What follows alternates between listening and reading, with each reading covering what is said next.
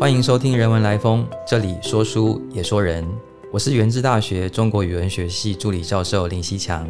今天的节目要访谈的主角是中国文哲所的研究员李世学老师。在我求取知识的过程中，李老师是我博士班的唐师。我个人对于西学东渐研究的兴趣，也是在老师的课堂上建立的。毕业之后的博士后阶段，我来到文哲所，有好几年的时间在老师的计划中任职，继续跟着老师学习。老师也带我编书，比方文哲所出版的《晚明天主教翻译文学兼著》，还有清代基督宗教小说选著，或者是中华书局的古新圣经残编等等。所以过去十十多年间，我受到李老师的教导还有影响、照顾以及提携甚多。因此今天特别荣幸有机会在人文来风担任访问人，请老师跟我们分享他的人文之路。呃，各位听众，大家好，呃，我是文哲所研究员李世学。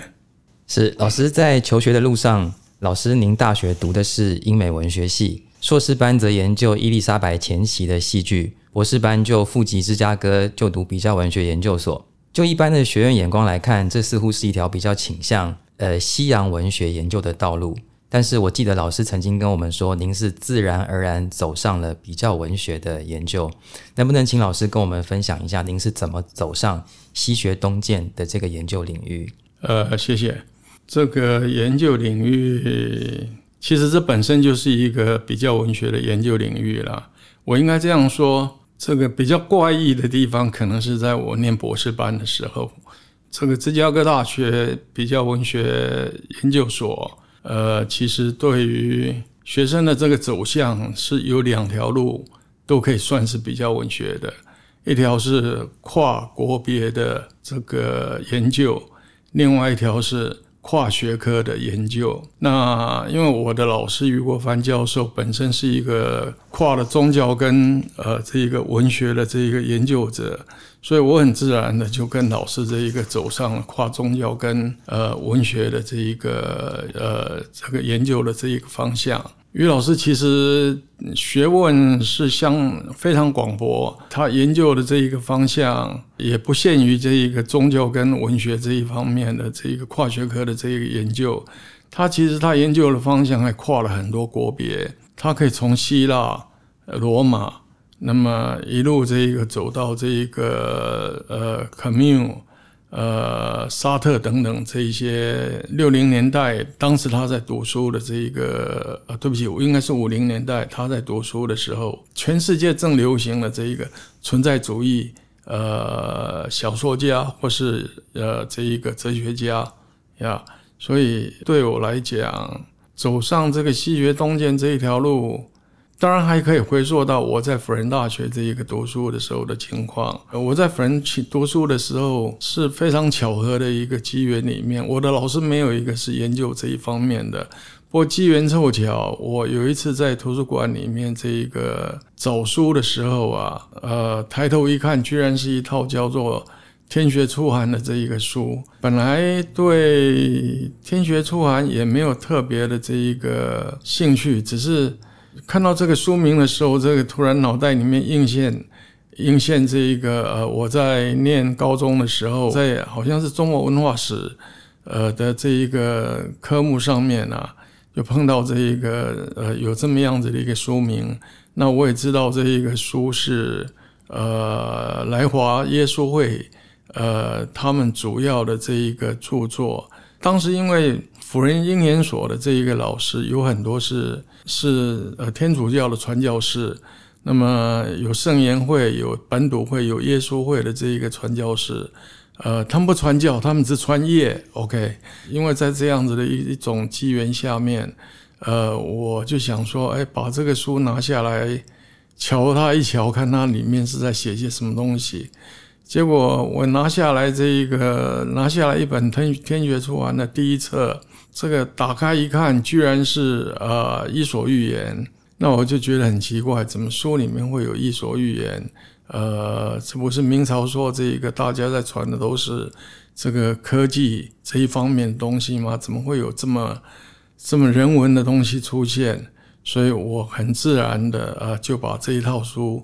呃我就搬回去了。OK，那整个寒假呃就在看。呃这一套书的前前两册还前三册我忘了。那么因为后三册真的是天文历算这一方面的这一个书，那是我兴趣不大的这一个部分。那我我就我就去看这个利玛窦的呃庞迪我他们所写的一些比较人文方面的这一个著作。呃，当时读完他们两位的时候，我就觉得很奇怪。呃，为什么会在这一种劝人这一个怎么说听教？OK，也就是说在传教的这一个书里面呢，会出现这一种呃《伊索寓言》这一类型的这一个这一类型的故事，而且还不少。OK，所以呃，我那一年寒假我就写了一篇文章，叫做《天主明末天主教东传与》。呃，希腊寓言，我就写了一篇这样子的文章，那投到我这个中外文学上面，那也刊出来了。OK，那算是早期的一个兴趣。后来到芝加哥去读书的时候，根本很少去想到，很少去想到这一篇文章了。只是到后来这个碰到这个要写硕士论文的时候。我在想说，因为呃不呃，我在美国学制是，就算你在台湾念了一个硕士，你到美国去，你还是得重新再来念，再念一个硕士的。所以呃，我就很自然的，就是说，就想起说，哎，有这么样子的一个题目，那刚好它是结合文学与宗教，那我何不再拿出来这一个，重新再思考一遍，再重写一遍？所以呃，这个硕士我做的题目。也是这一个呃天主教东传跟西跟这个伊索寓言的这一个关系，那我们很多老师都认为这是一个非常棒的一个题目，于是，在心里面埋下来有这么样子的一回事。其实大家都有一个误会了，也就是说，因为科技科技的这一个说法，这个力量太强了，呃，大家都忘了，就是说，这个传教不可能只有科技的。传教一定也有人文这方面的东西，科技不一向是摆在历史这一个方向的。那我觉得说，好像不应该只有这一个历史这一个方向的这一个呃路径，呃可以进入这一个题目，何不往这一个呃人文这一个方向这一个走走看？博士论文的其他课程，其实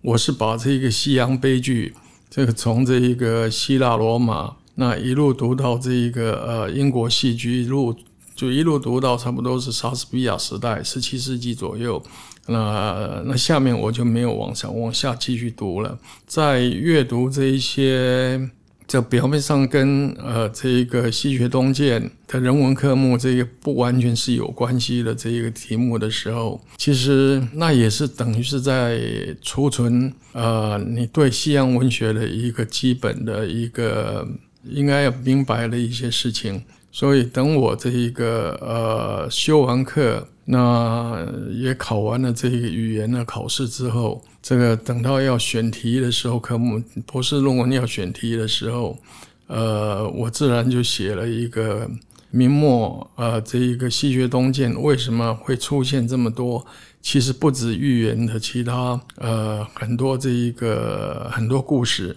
呃，为什么会出现这一种情况？那我很自然的就往这方面这一个写我的这一个博士论文的 proposal 计划书吧。OK，计划书。呃，我老师看了之后觉得很好，呃，很好，那我就往这方向这一个继续走了。只是这不容易走的一个方向。这个方向是我们在读博士，在读硕士。呃，念学士的时候完全没有经验的一个方向，做起来并不是很如意，踢到太多的这一个铁板块了。呃，我曾经把这些故事，还有这一个前后的这一个语境，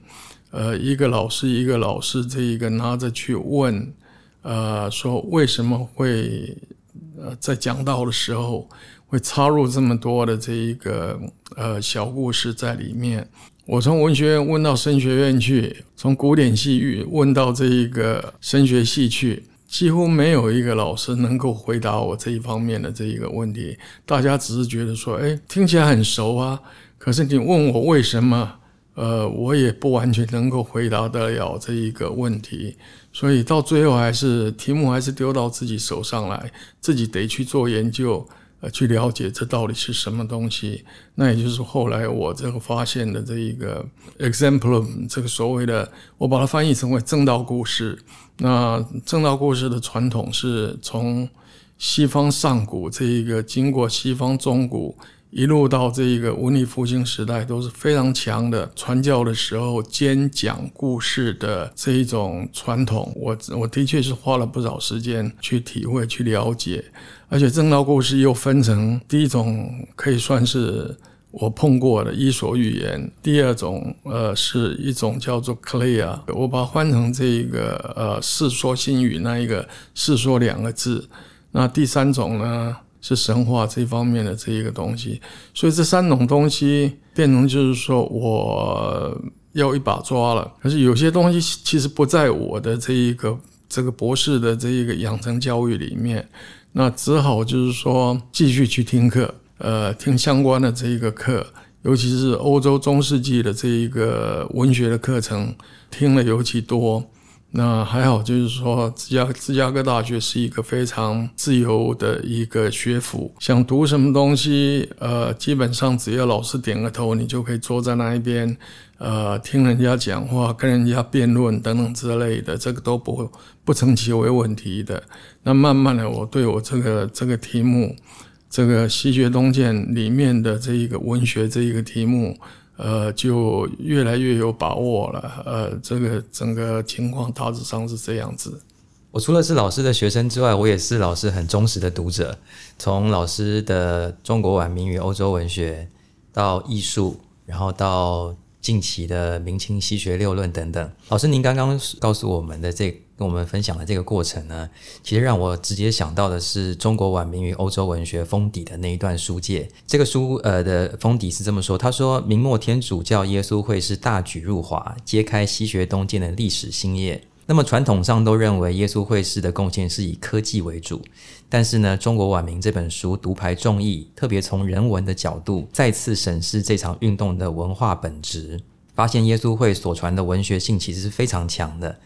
今天这个人文之路的节目，呃，有一个副标题是“走进利玛窦的世界”。所以第二个问题，我想请老师跟我们分享：老师，您是如何被这个耶稣会士以及他们的宗教文学作品吸引？还有就是，老师您利玛窦的世界是怎么样的一个世界？老师您又是怎么样走进利玛窦的世界？呃，走进利玛窦的世界是在做这一个。明清之际，西学东渐里面的文学，谁都必须要走进去的一个世界。OK，因为立马都不仅仅这一个通文算子、几何原本等等这一些，还有一些谈谈星算、这个历算，对这个星球的这一些书籍之外啊，他也写了这一个，也翻译了不少属于人文学科方面的这些的东西。呃，只是比较可惜，好像呃，大家都。都对这一方面的东西都把它忽略掉了。OK，其实利玛窦在一五九五年的时候，他本身就已经这一个翻译的，这恐怕是第一部的呃第一部的这一个人文方面的著作，那就是交友论。OK，他在跟你谈为什么要呃谈交朋友有什么好处，那应该如何与朋友相处等等之类的。这个是因为大部分都是用用格言真言的形式来表现，而格言真言本身就是文学的一环，所以呃，这个题目呢，这个自然就吸引我去注意它了。只是这个题目这一个，说实在，方豪也曾经做过，虽然方豪是基于德利亚的这一个著作去写出他的研究出来的。那我们我当时这一个呃呃很多这一个西洋人的著作我并不熟，所以我也没有这一个走得太深。后来想想这一个，我还是做正道故事比较有趣一点，所以呃我就朝这一个正道故事的方向走。利玛窦的正道故事呢，是遍布这一个基人诗篇。呃，甚至是他翻译的这一个著作，比方说《二十五言》啊等等之类的，其实都有都有正道故事的痕迹在，他都有添加进去，翻译他添加进去。呃，所以呃，其实他的世界里面已经已经够迷人了。OK，再走到庞迪我的契克去的时候，呃，那又是另外一番的这一个景象。契克几乎是一本用这一个正道故事堆叠起来的一本书。正道故事实在是太多太多了，有这一个古典型的，有这一个呃，就希腊罗马型。有这一个呃天主教型的，那这两种形态的这个故事，呃，不仅在利玛窦成利利玛窦的基人诗篇里面可以看到，在庞迪我的契克里面也可以看到。那当然后来又接触到这一个高一智的这一个著作，那就更多了。高一智是我称他这个是天主教的鸠摩罗什。也就是说，他是一个非常会翻译的一个人。他可能是因为曾经在这个澳门这一个读到这一个经历一个从呃西方运来的七千本书的关系，呃，他的知识非常广博。那他有可能做了一些笔记，也有可能携带了几本这一个金尼格带来的书。那就到这一个山西呃绛州这一个去传教，在那里他翻译了不少这一个人文方面的著作，这里面包含了相当多的这一个正道故事。这个从他的著作里面，呃，我又收到不少呃相关的东西。OK，那当然还有其他很多这一个，比如爱如略啦等等之类的。还有很多这一个呃耶稣会士他们的著作里面，同样也也也包含了不少这个属于文学方面的这一个材料，所以我就把这些材料一一整理之后啊，那呃很自然的这一个博士论文就朝这一个方向走了，呃这就是我的这一个博士论文呃之所以写成了这一个原因。那当时当然没有人这一个朝这一个方向这一个去做博士论文呐。我真的是费了非常大的这一个心血去了解，呃，这个 example，呃，就是正道故事，它的内涵到底包括哪包括哪些东西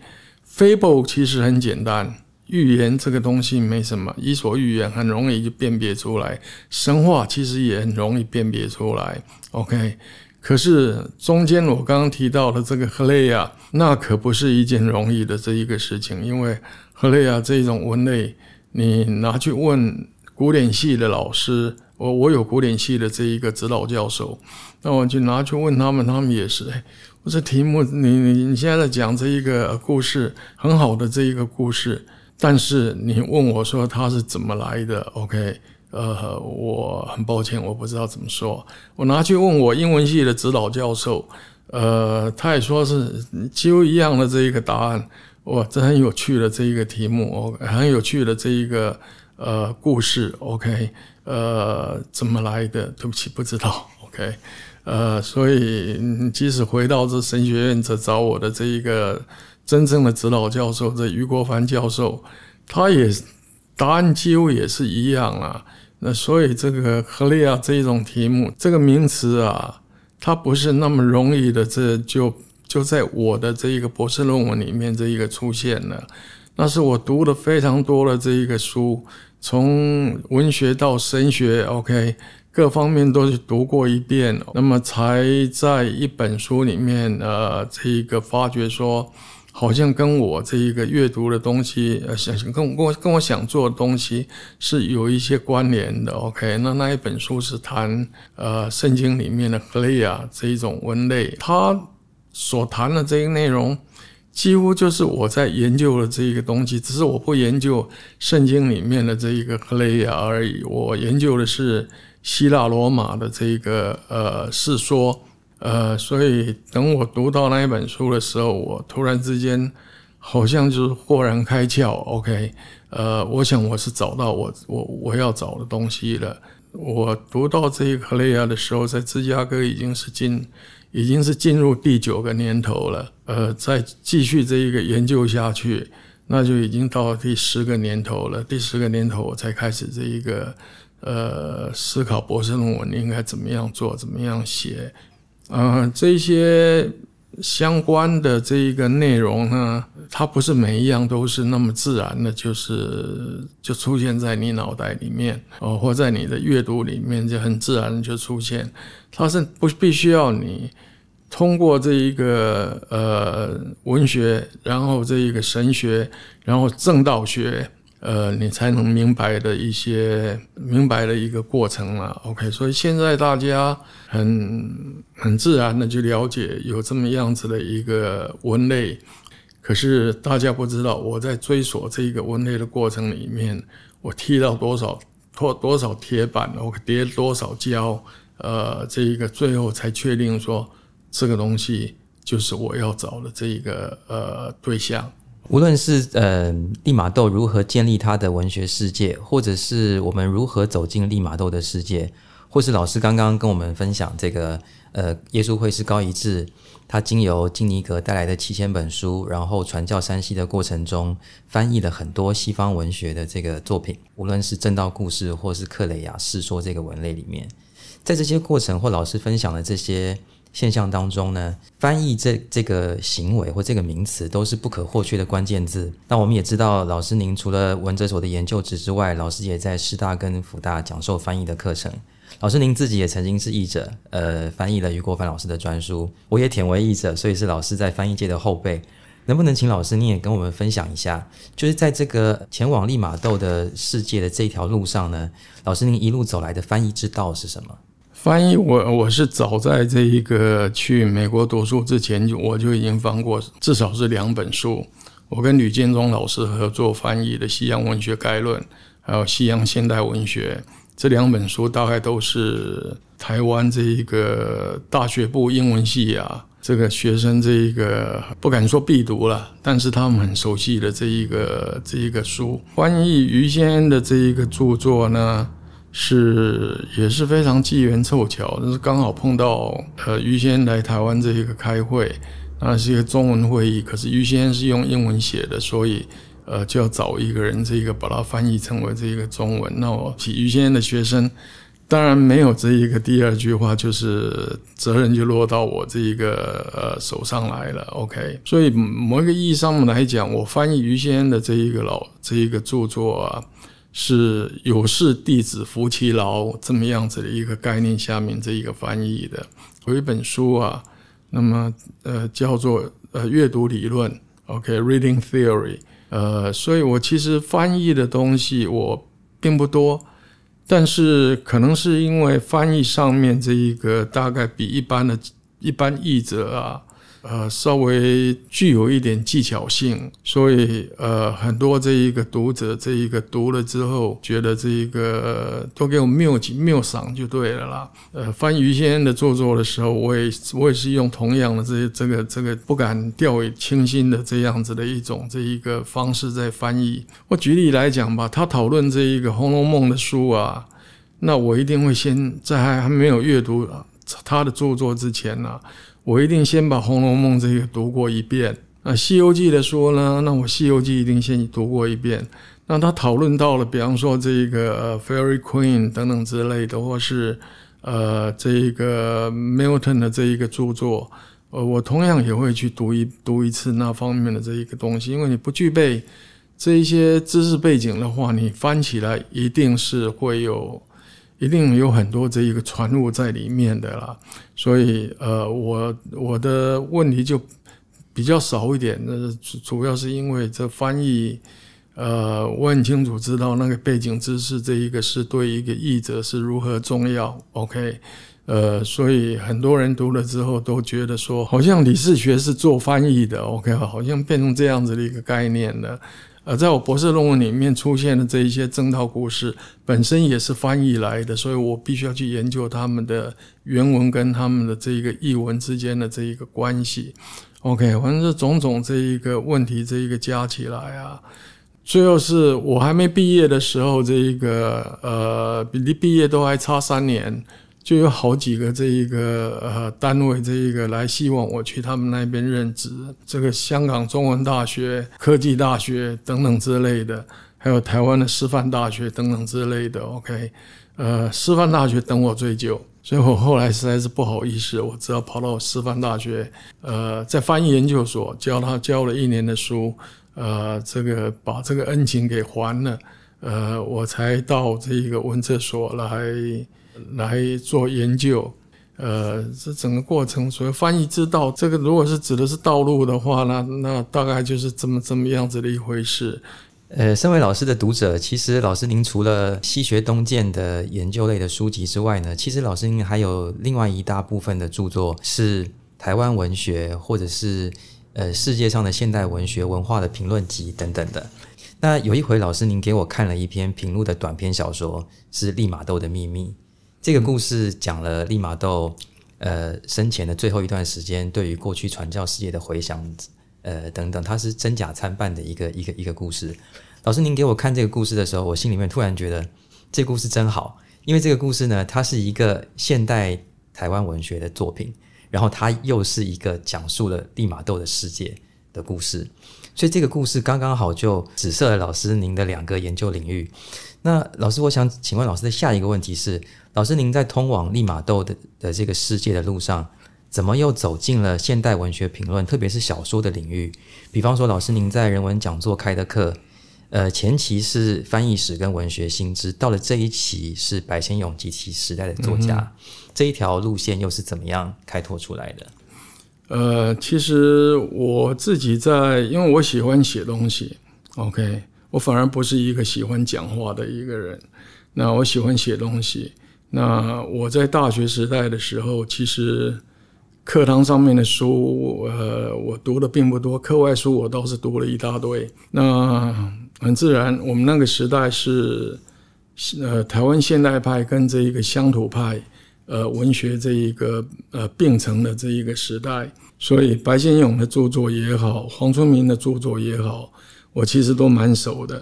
后来又进入了这一个呃像杨奎。呃，他们这些日本时代的这一些一路过来的这一些作家，那所以我在大学时代的时候就已经读了非常多他们这一方面的著作，也写了不少这一个关于他们的这一个著作，呃的简评。那么大部分都是发小发表在这一个学校的刊物上面，呃，后来慢慢的也就丢到外面的小报纸去了。OK，呃，在外面小报纸上面发表。所以，呃，这个等我到芝加哥大学的时候，那么《中国时报》《联合报》都都纷纷这一个，anyway，就是表示，就是说这一个他们对于我写的这个现代文学的评论，这一个他们蛮感兴趣的，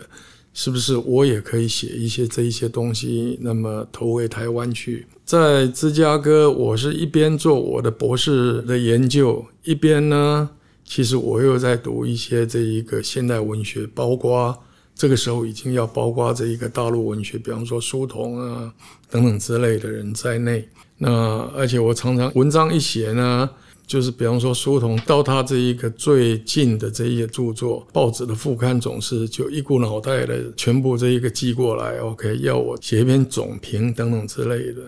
所以那也花了我不少时间在做这一方面的这一个呃工作，呃，所以跟现代文学我其实是因缘不浅，呃，只是博士论文没有朝这一个方向去做。这个话说回来，说实在的，我一向是在人文讲座，呃，我是开这一个西学方面的这一个著作。这一次开白先勇的课程，倒不是我个人的这一个意识了，是彭晓岩的意识。呃，彭小岩有一次这一个碰到我，就跟我说，因为他要退休了嘛，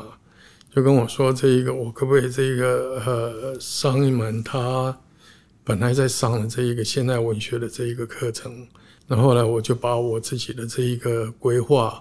呃，跟他说，这个白先勇为主，那么其他乡土派的这一个小说家为辅，那么主辅这样子，呃，这一个上课，呃，不知道可不可以。呃，他听了也没什么，也觉得很好，呃，所以呃，就这么样子，呃，一路上课，一直上到今天。谢谢你，这个帮我带了两堂课，OK，不敢当，对吧？是，呃，老师在文哲所的网页的老师您的个人介绍上面，我记得老师您用了几个词，就是嗯，学术研究这个西学东渐的本业之外呢，老师您还有外务，外务是这个翻译。然后呢？同时，老师您还用了一个词是“不务正业”。不务正业是写了呃写这些呃文学评论、现代文学评论等等的。不过，其实呃，老师从您刚刚一路跟我们分享的这个从求学历程到怎么走上走进利玛窦的世界，还有老师您的翻译之道等等。其实我个人觉得这个是一个完全是一个呃如何成为比较文学学者的一个。一个成长的这个这这这个路线，不管从比较文学史的角度来看的话，不管是呃旧有的这些平行的或是影响的研究方法，然后到跨学科的，或是现在可以说是最多人谈的这个翻译的理论的研究，其实我往往觉得老师您的这个翻译或者是现代文学的这个不务正业或是外务，其实它跟这个本业它是其实并不是冲突的。呃，不管从翻译的角度看，或从传教士带来的语言的变化上面对白话文的影响等等，这个。利玛窦的世界，它是一个很有趣，而且是影响至到现在颇深的一个领域，一个进一个一个研究方向。呃，特别是好比老师您刚刚跟我们说，就是白先勇老师他的现代文学作品受到了西方现代主义文学的影响等等。所以这一些，我觉得老师您刚刚谈的这一些，都是一个很好的，就是如何做比较文学研究的一个示范。可以走的路线。最后，我想再请老师跟我们分享一个小小的问题，就是对于现在的想要在比较文学领域上面求知求学的学生们，或是后辈的研究者们，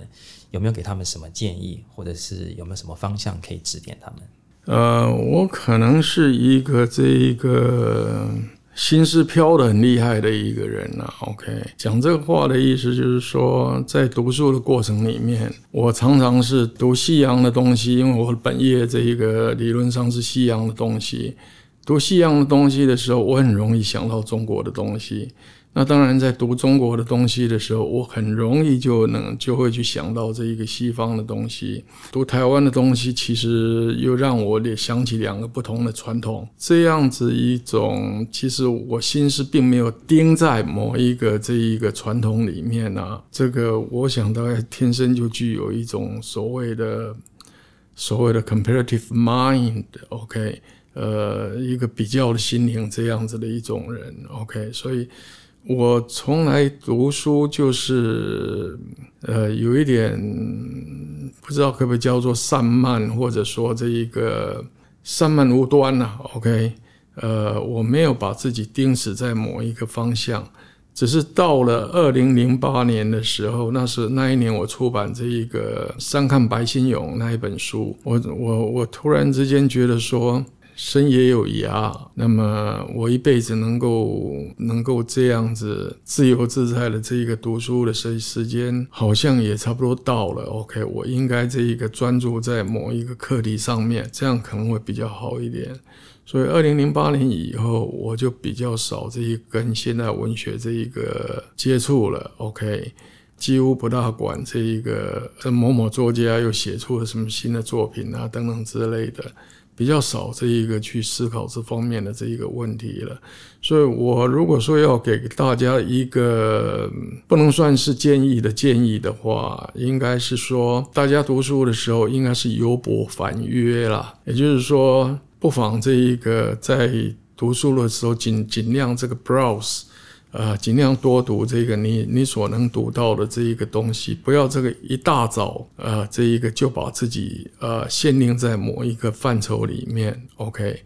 但是呃，就像我刚刚说的，生也有涯，这个大家也要想到，就是说这一个最后一定是要聚集在聚焦在某一个题目上面才对，呃，这样做起来才会才会成功。那因为你有这一个博的这一个基础。你在反约的过程里面呢，你自然会把这一个基础带进你这一个呃，因为约而